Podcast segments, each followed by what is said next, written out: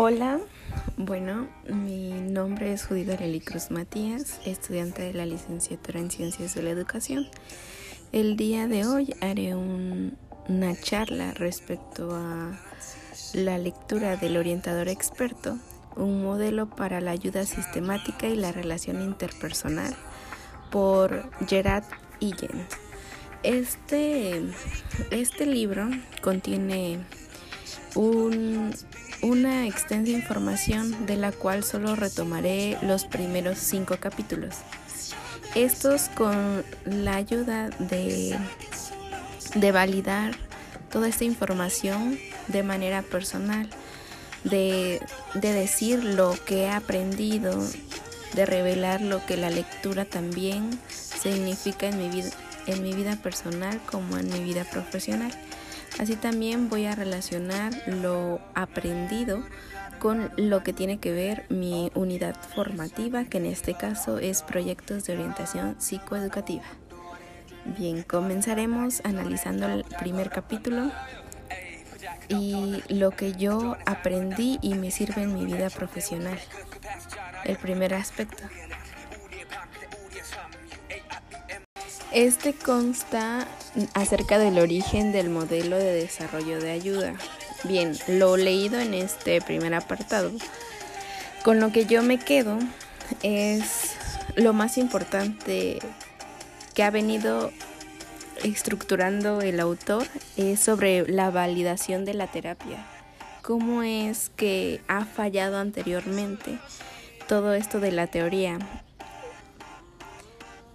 Él menciona que no es que haya fallado por la teoría en sí, sino por las personas que lo practican, por las personas que practican la terapia, ya que no han sido este, capacitados correctamente para trasladar las implicaciones que tiene la terapia de una manera eficaz y con consistencia, ya que pues como bien lo dicen la lectura, la verdad está en las teorías, pero no, no ha sido llevada de la manera correcta.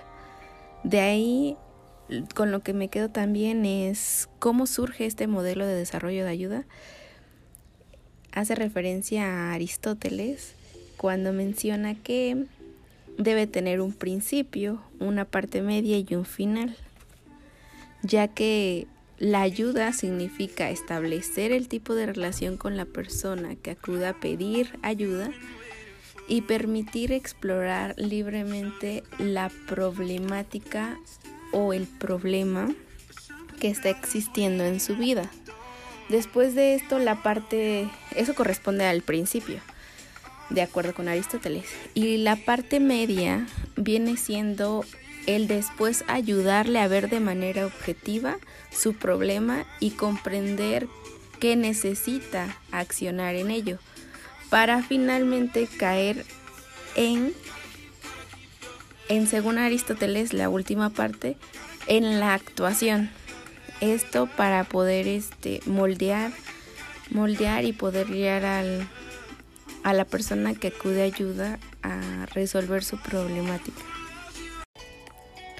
en otras palabras, lo que esta lectura viene siendo es como una guía para un orientador.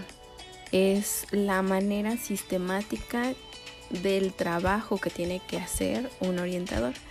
Este va a servirme en la vida profesional, pero también en lo personal porque viene estructurado de una forma de comprender más allá de lo que se ha venido haciendo la terapia o lo que viene siendo la orientación.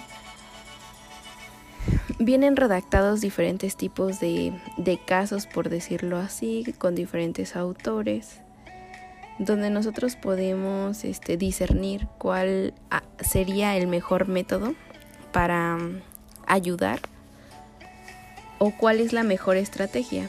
Esto es de manera personal y se puede destacar que la estrategia que más se asemeja a un adiestramiento va a ser siempre la terapia estructurada por el aprendizaje, para, para ayudar a los pacientes a adquirir destrezas interpersonales y otras destrezas que se relacionen con estas mismas para poder incrementar su funcionamiento, su funcionamiento interpersonal, pero de una manera adecuada, de poder viralizar su manera de actuar para así que ellos posteriormente puedan utilizarlo en un ambiente ya sea laboral, social, familiar, pero de la mejor manera.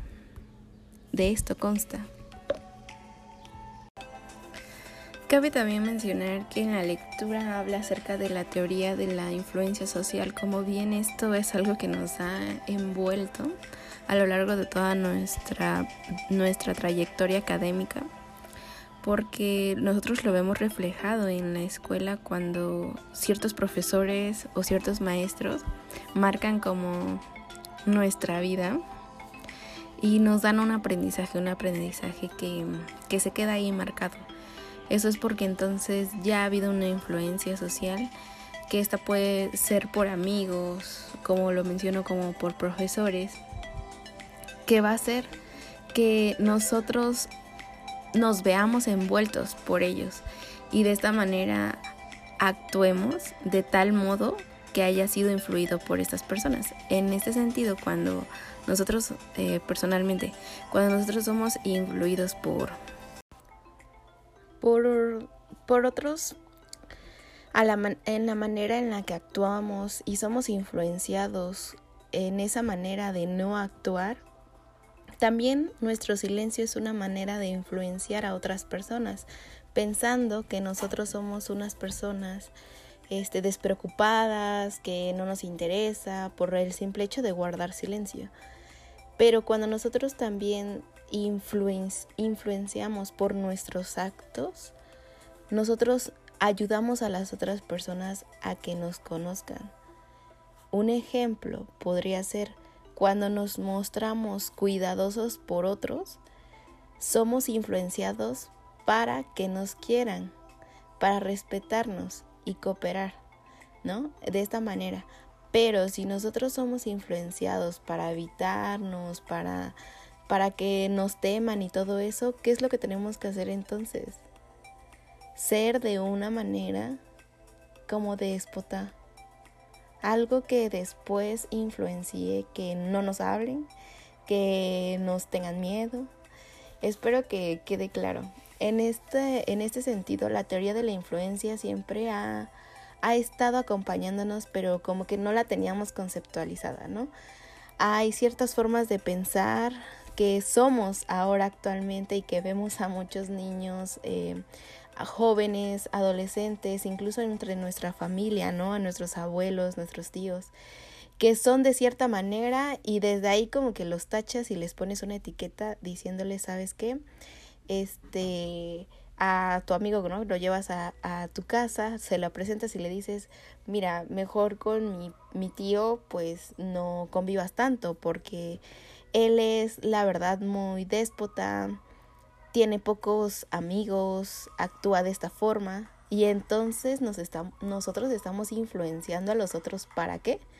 Para evitarlos, para que mejor nos hagamos a un lado, ¿no? Eso es a lo que se refiere y espero que con esto pueda, podamos este como concluir la parte de la teoría de la influencia social.